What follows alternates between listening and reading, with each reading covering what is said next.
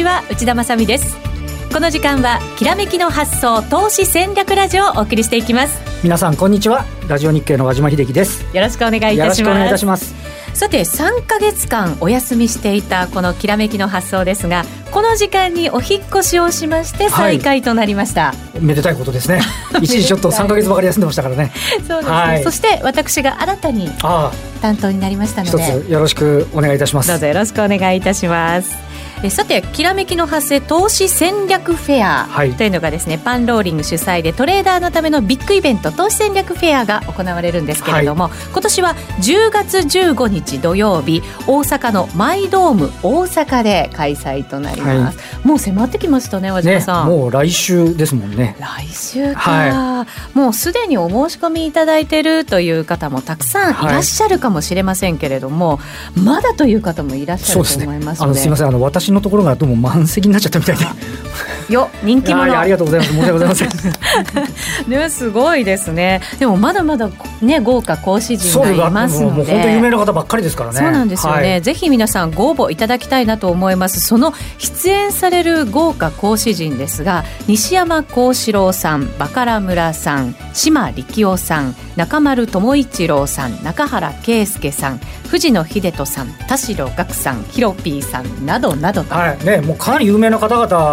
がねあの出てこられて、まあ、あのラジオ日経でもねあの結構馴染みの方もいらっしゃいますしそうですよ、ね、直接会ってお話聞ける機会ですからね、はい、ぜひあのお越しいただきたいと思いますね、はい、このセミナーなんですが各セミナーが登録制となっていまして定員になり次第締め切りとなりますので、はい、ぜひ今すぐスケジュールチェックしていただいてお申し込みいただきたいと思います。足を運んでいただけると嬉しいなと思います。和島さんがお待ちしておりますはいお待ちしてます。さあそしてもう今日はユーストリームで放送していますのでご覧いただいている方は分かってるんじゃないかなと思いますがゲストがお二方いらっしゃるんですね。ここでご紹介させていただきましょう。まずは遠蔵さんこと田代岳さんです。よろしくお願いします。よろしくお願いしますお願いいたします。力の抜けた感じがいいですね。ね。はい、はい、よろしくお願いします。そしてもう一方この方も有名な方なんですよね、はい、B コミさんことえー、坂本慎太郎さんです。よろしくお願いいたします。ますラジオ日経に出ていただくのも三回目。はい。大体私は結構一緒にご一緒させていただいて、必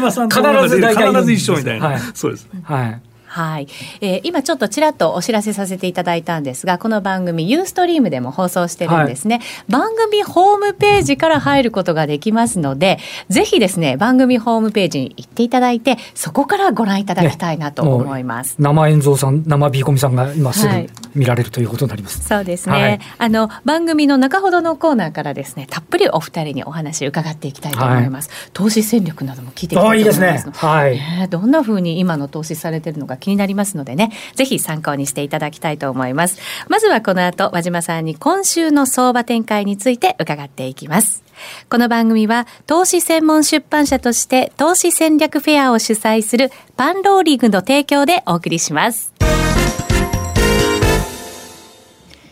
さあ、それではまずは東京市場の足元の相場について見ていきましょう。和島さん。えー、今日は続伸となりました。はい。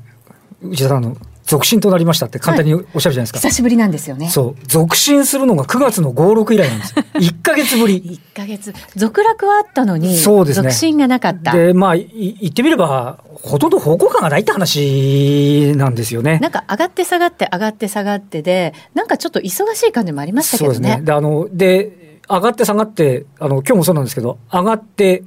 寄って、うん、大体、あの、あんまり伸びきらないみたいな。しかも、出来高もあんまりできない。出来高もできないみたいな感じで、まあ、方向感、これまでいろいろね、日銀の金融政策決定会合だとか、えー、あの、FMC ですとかね、いろんなもの通過してきて、これかいみたいな感触になっちゃってるんですよね。なんででしょうね、こう、方向感ない感じは。ね、外部環境を少しこう、睨みながらと言いながら、内部的に、まあ、下がれば、なんか日銀の ETF が買って、うん、でも上値買っていく人がなかなかいないぜ、みたいな。話になっちゃってるっていうところなんですよね。上値買う人ってやっぱり外国人ですか？そうですね。あの日銀の買いに即応する通りに外国人が全部売ってくれてますからね。ななかなかあの上値追えない。ねなんかぶつけられてる感じしません？か。そうですね。まあ日銀とまあ日銀買った分をまあ外国人が売ると。うん。本当だったら日銀が買ってくれてるんだから、はい、じゃあ。買っちゃおうかなって、なかなか思えない相場なんですね。だから下がらないので、えー、あの本来ですと、バリューまでいけば買おうかなっていう投資家はもしかしたらいるかもしれないんだけれども、その手前で止まっちゃってるようなね、なんかイメージがありますよね。やっぱり遠藤さんもそんな気分ですか、なかなか買えないよって感じですか？うんなんかやっぱり先が見えないんじゃないですか、前だったらみんな、その下がったら、あの和島さんおっしゃるように、変えたんですけど、なんかこう、はあの完成相場というか、うん、カチッとされちゃったんでちょっと買いづらいですよね、そういう相場の中ってやっぱり外国人は嫌がるものなんですか、はい、そうですね。まあ嫌がると思います。まあ売り場提供って話あったんですけどまあ円高になってるしまあ利益も出てる部分も多分あるし外貨換算で売ると。逃げちゃう逆に個人投資家はもう下がったら買いたいっていう人がたくさんいるんじゃないかなと思っていて、逆に下がると、まあ、個人投資家の手口がどっと出てくるような気はしてるんですけど、まあ、今回のまあ欧州のドイツ銀行の話でこれやっと買えるかなと思った人も結局買えずに終わってしまいそうな感じに今のところなってますし。上がってくれないと買ってもねっていうね、うん、ね。感じありますもんね。で、まあ、その中で、あの、はい、今日もそうですけど、例えば日経ジャスダック平均っていうのは、あの、あの6月の安値からの戻り高値取ってるんですよ。うん、あの、直近だと2部指数、まあ今日はちょっとあの伸び悩んじゃいましたけど、うん、2部指数なんかも結構直近が高値ということで、なので、個人とすると、その、完成相場じゃないところに行く、ないしはあの今日なんかは典型でしたけど、あの東工大の大隅先生がオートファジーで、もう見事にノーベル賞をお取りになって、はい、まあ、その関連銘柄、全然もうインデックスに関係ないような銘柄、コスモバイオとか医学生物なんかが、制限値幅いっぱいまで買われる。などですね、やっちょっとそんなところじゃない周りで個人が、あの動けているといえば動けているような、そんな感触っていうのはあるんですけどね。はい、個人の方にとっては、じゃあそんなに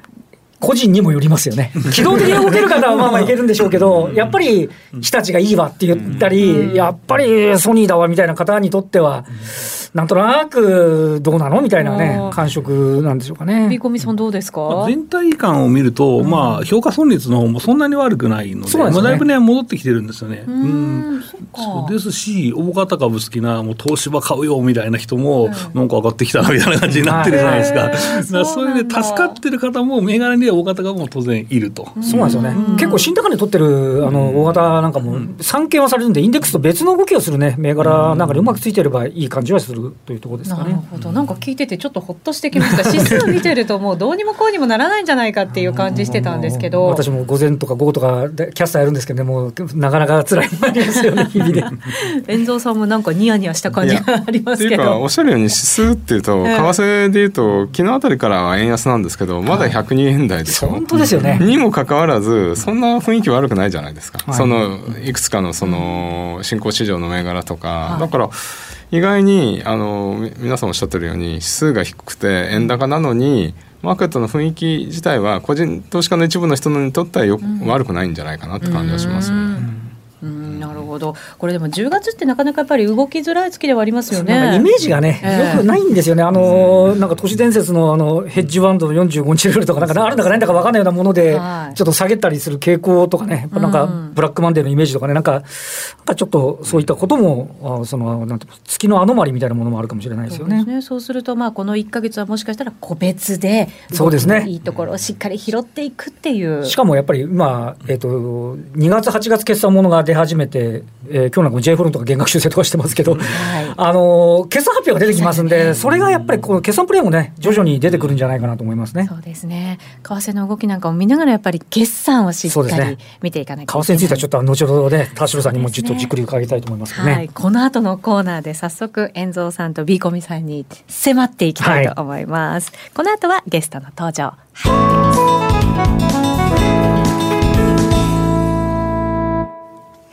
さあ、それでは改めて今日のゲストお二方ご紹介させていただきましょう。まずは、遠蔵さんこと田代岳さんです。よろしくお願いします。よろしくお願いします。そして、ビーコミさんこと坂本慎太郎さんです。よろしくお願いします。よろしくお願いいたします。まあ、お二人のことをよくご存知という個人投資家の方も多いと思うんですが、簡単にお二人の説明も、ね、はい、はい、させていただこうかなと思うんですけど、遠蔵さんは米系のシティバンク、はい、そしてスタンダードチャータード銀行、これはイギリス系ですよね。で、ね。はい、20年以上ですか？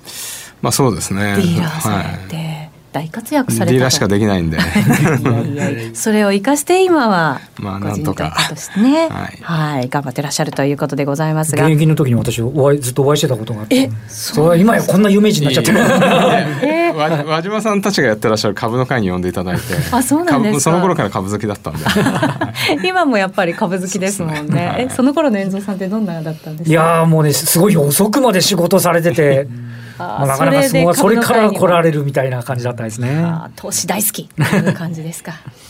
そうですね。はい。そして B コミさん、はい、ご紹介しますが、えっ、と2002年ぐらいから6年間ですか、証券会社のディーラーをされていたということで、こちら国内そうです国内ですね。株式とあと先物の場合そうですね。まあちょこっと先物やって基本は株でした。はい。そうなんですね。その後生命保険会社に入られて、ファンドマネージャーをされたりとかっていう、また全然違う。そうです運用周りを一通りおやりになってるっていうのはなかなかお会いできることないですよ。あの短いディーラーをやってちょっと長い投資をちょっと見てみたくなったんで、ファンドマネージャー受けたらたまたま受かってですね。でそれでちょっと道が開けたので、えーとまあ、株とあと債券のファンドマネージャーをやらせてもらいます。株も債券もですもんね、はい、全部一応見てきました。じゃあ運用といえば B コミさん。というなんかね印象になってくるのかもしれませんけれども、えー、と現在お二人はパンローリングで投資スクールをされているということなんですね。どういうスクールなんですか？まああのー投資家の方をゼロからっていうか、まあ、中初中級ぐらいからの方をこう勝てる投資家に、まあ、最低でも負けない投資家に育てようっていうところで、うん、まあ、あの株のスクールなんで。株の個人投資家を育てるという感じですね。まあそれでまあ僕なんかマクロの話をしながら為替も重要なんで、はい、でビーコミさんなんかはその全体このいかに銘柄を選ぶか予習をしたり板読みをしたりとか、うん、そういうことを中心にやってる作るんですね。結構実践的にじゃあ教えてくださってるんですね。ですね。はい。あの基本はえっとまあインターネットを使って、うん、でまあ180日間。の、うん、まあデイリーの動画をと、はい。で、まあ、相場感をいろいろ話しながら、えー、その後週のテーマの講義を、まあ、小1時間配信すると、それで予習復習していただいて自分で銘柄を選んででそれで、まあ、売買をができる投資家になれればなとしたいなという、まあ、志をもとにやってます。あの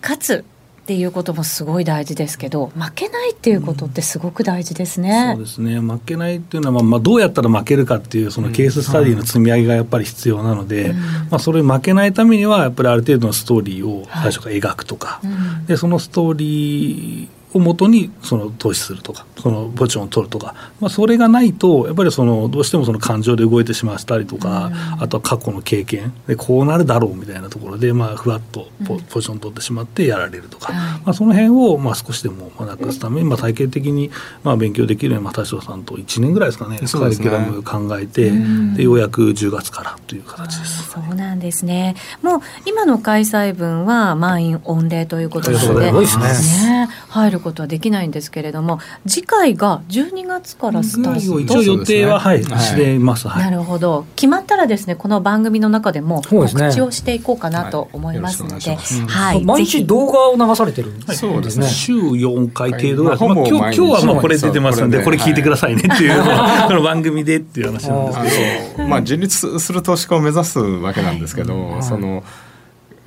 議論だけ、あの理論だけだとあれなんで、日々の動きはこうですよっていうのを分かるように、それを動画で、あの毎日お話してるんですよね、うん、なかなか人の取引とかって見ることができないから、うん、そういう実践的なもので教えてもらえるのってすごく有効ですよね。そうですよね。あの、うん、本当に実践的じゃないと多分皆さんをうまくすぐに使えなくなると思うんで、はい、使えるようなスクールにしたいですよね。次の開催もぜひ楽しみに待っていただきたいなと思います。すね、さて、はい、最近のお二人の投資についてもちょっとお聞きしていこうかなと思うんですけれど、いかがですか、ビーコミさんは最近どんな投資されてるんですか？えー、最近はまあその先ほど冒頭にあった通り、まあ指数が動かないので、やっぱ個別にっていうのと、まあ短期でっていう、まあそういうまあしのぐトレードですね。あの本当はもう少しまあこの前の同時証券、同時銀行、同時銀行の話で押してくれたら、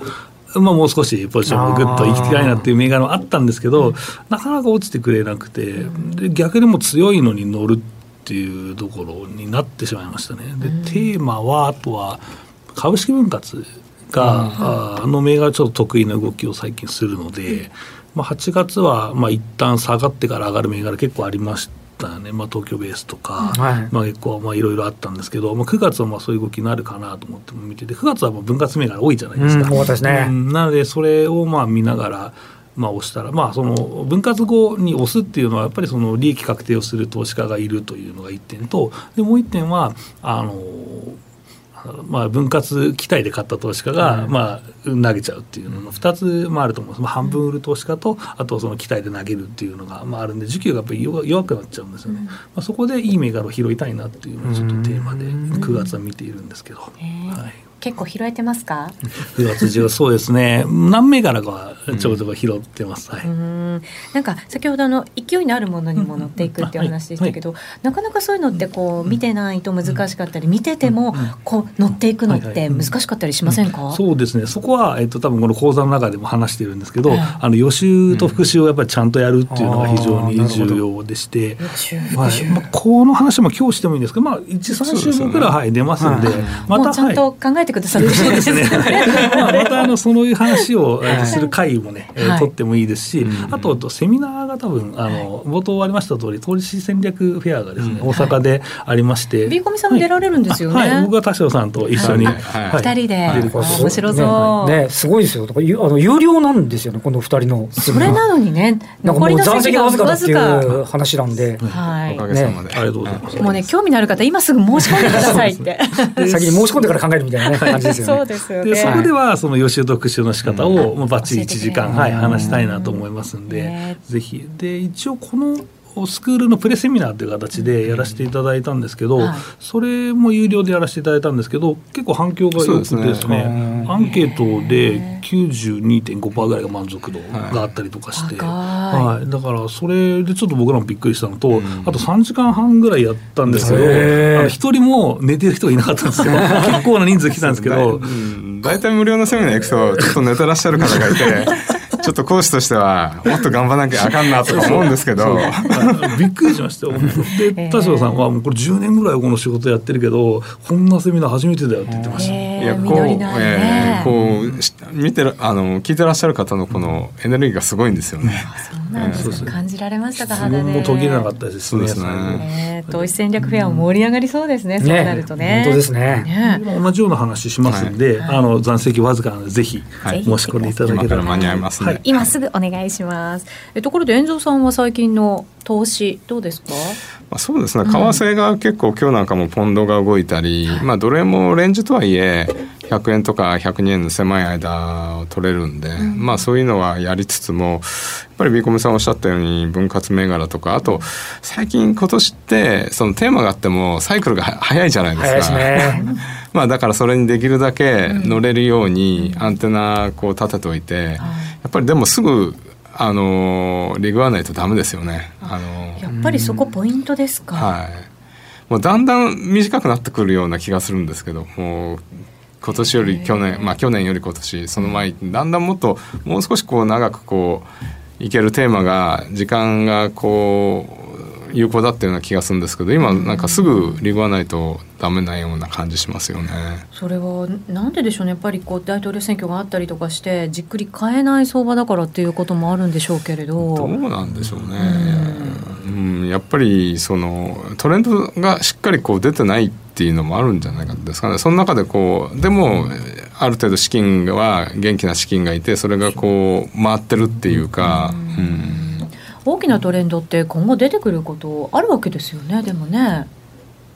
そうですね、うん、まあ現状はさっき田代さんおっしゃった通りまあ様子見ながらも僕は強いと思うんですよ。結局下がらないんで やっぱり強いってことになるとはあるんですよ。悪いニュースが結構出てる割には、うん、真島さんさっきおっしゃったように10月とか9月って悪いニュース出てて暴落ってケースがあるんですけど、うん、割となんかあのこう支えてますよね。9月は耐えましたね。耐えましたよね。で10月も耐えるから僕は、まあ、いつも言ってるんですけど、はい、まあ、一つ、まあ、欧州債務不安っていうのはあったんですけど、二、つ三つ複合してようやく下がるぐらい強いんじゃないかなと思ってるんですよ、うん、だから欧州債務不安とで結局それはまあなんなんともなくっていうか、まあ、ある程度のショックもなく終わって、うん、で次はまあ一つ二つまあ中東とか、あとはその中国とか、でその辺が二つ三つ複合したときにやっぱりポジションを落とさないとっていう人が出てくるのかな。それまではもうチキンレースみたいになってますね、ね、今回のドイツ銀行の問題なんかも、ね、リーマンショックの安値を叩き割ってて、ね、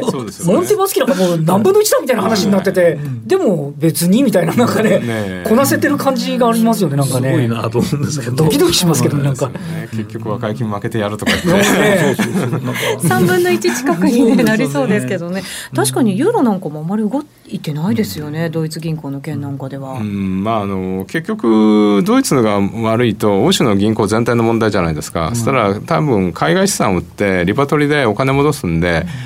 悪いニュースで売らなきゃいけないのに実は買われてるみたいな。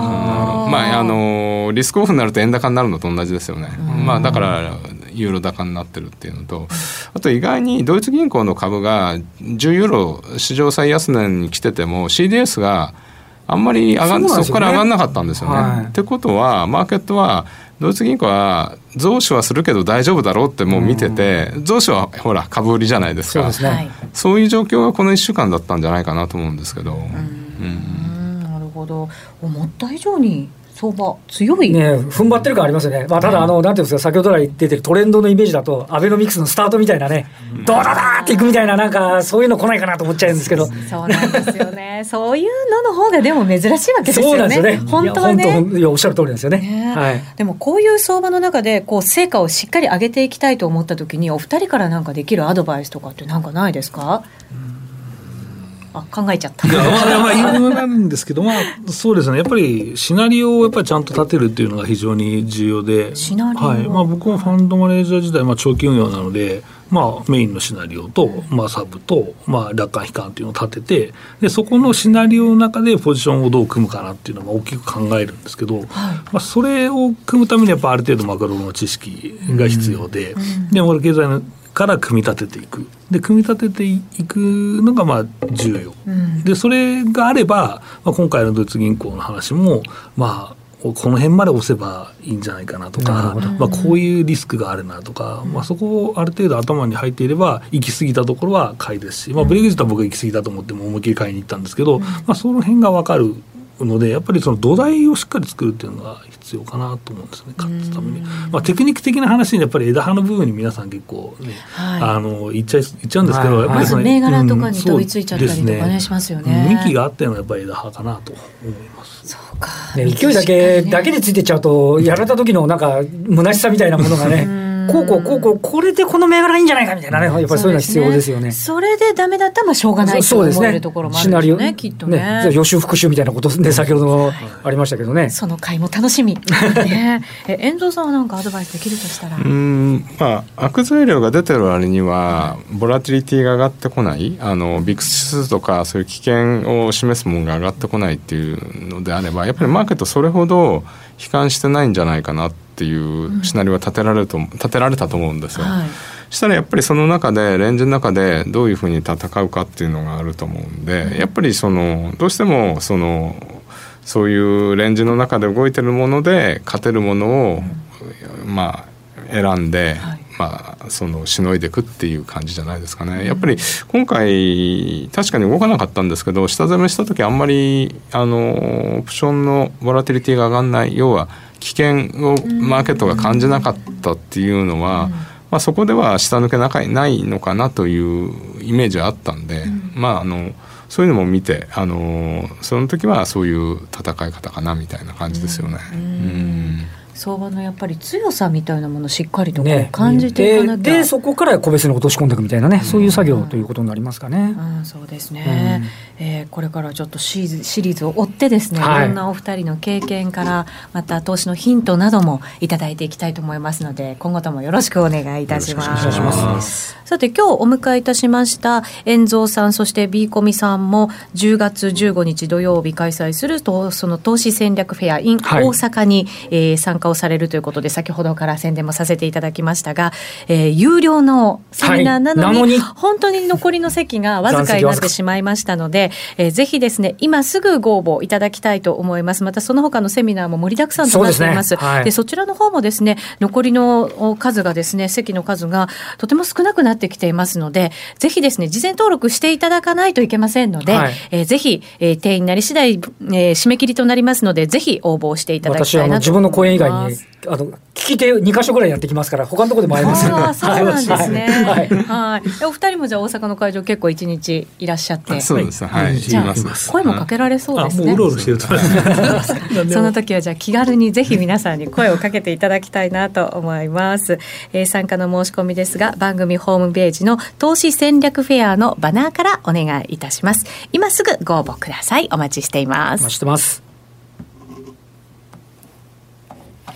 えー、さてそろそろ番組もお別れの時間が近づいてきました。今日はユーストリームでお送りしておりまして、ね。えー、この後もですねまだユーストリームで、えー、放送があるということでございますので、はい、ぜひ番組ホームページから入っていただきまして そちらもご覧いただきたいなと思います。投資戦略フェアですが10月15日土曜日大阪で開催とい。うことになります、はい、会場がですねマイドーム大阪というところでございますのでぜひご参加いただきたいなと思いますはい、お二人いかがですか？今日番組参加いただいて。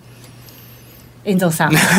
すみません。えっ、ー、とまあいつもねあの内田さんも和島さんも、はい、あのかつて知ったるというかあれなんで あんまりこうなんていうのかなアウェー感が全然なくて本当ですか？あのホームのありますそう言っていただけるとね。暖かく迎えていただいて、はい、あのほっとしてます。あ本当ですか？ビーコミさんいかがでしたか？ですね。まあ三回目のラジオなんですけどだいぶ緊張しなくなってきてよかったなっていう感じで、はい、ずっとビーコミさん笑顔でお話しくださって、ね、そうですね。一回目からあんまり緊張してるふうには 見えけられなかったですけどね。ねえやっぱりパンローリングとかでね、あの投資セミナーも、はい、そうですね。ねやられてる慣れておられる部分はねあるかもしれませんね。そうですね。ユーストリームではどんな話をしていただこうかなと思ってるんですけど、この後ですね放送がありますので、個別銘柄の話とかちょっとしていただこうかなと思うんですけど、いかがですか？もうせっかく和島さんいらっしゃるから。あと演奏風の見通しもちょっと聞いてみたいですね。そうですね。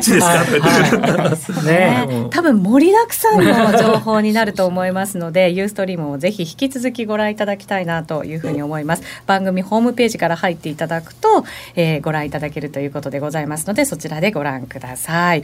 えー、やっぱり10月も個別銘柄の月ということになりそうですもんね。そうですね。はい。やっぱり決算発表とか一個一個見られたりするんですか？そうですね、はい、見ます見ますあそうなんですね、そういうところもやっぱりそうですね、なんかこうやって話聞いてなんかあの田島さん昔今も円蔵さんですけど大体株蔵さんっぽく だんだんなってきてる感じもありますよね。確かにそうですね。はい、ずっと遠蔵さんって呼んでましたけど、ね、はい、株の方が。株の番組出る時は株。